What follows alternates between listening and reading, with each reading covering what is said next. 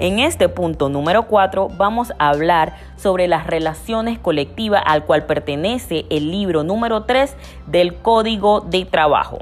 Se dice que las relaciones colectivas de trabajo son acciones y derechos que le pertenecen a todos los empleados por el solo hecho de ser un trabajador.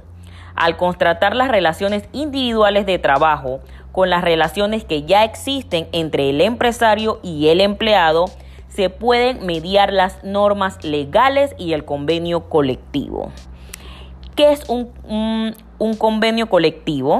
Es todo acuerdo escrito relativo a las condiciones de trabajo y empleo celebrado entre un empleador y un grupo de empleados o eh, varias organizaciones de empleados por una parte y por la otra uno o varios sindicatos, federaciones, confederaciones o centrales de trabajadores.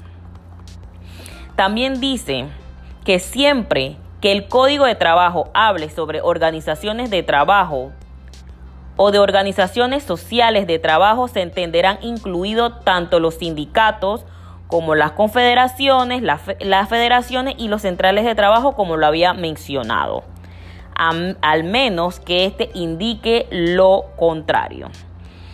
El sistema de negociación que diseña el código de trabajo se basa en los principios de una libertad sindical y eh, la potenciación de la negociación colectiva, ya sea voluntaria.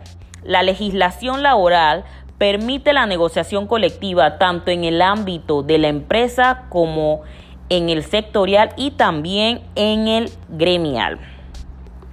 La ley regulará los eh, reconocimientos que se encuentren en temas ejecutivos por el sindicato, cuya personería jurídica quedará determinada en esta inscripción. El ejecutivo no podrá disolver un sindicato si no cuenta eh, con una firma eh, de algún tipo de tribunal.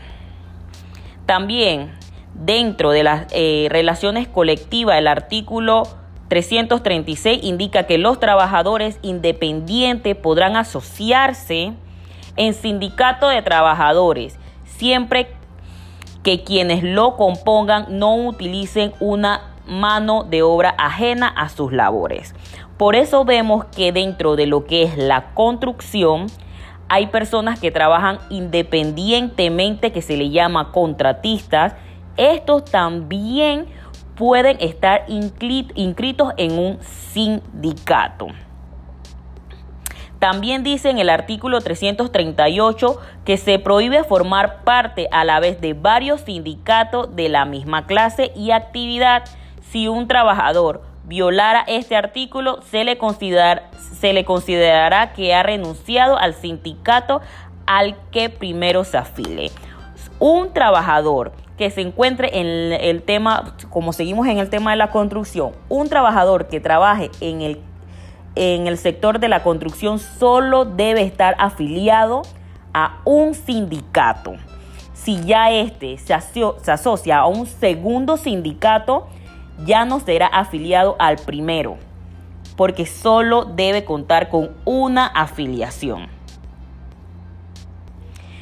Eh, también se habla en el Código de Trabajo sobre los requisitos que señalan los estatutos para ingresar al sindicato. Deben referirse únicamente al oficio, profesión o especialidad del trabajo o a la clase de empresa donde preste servicio.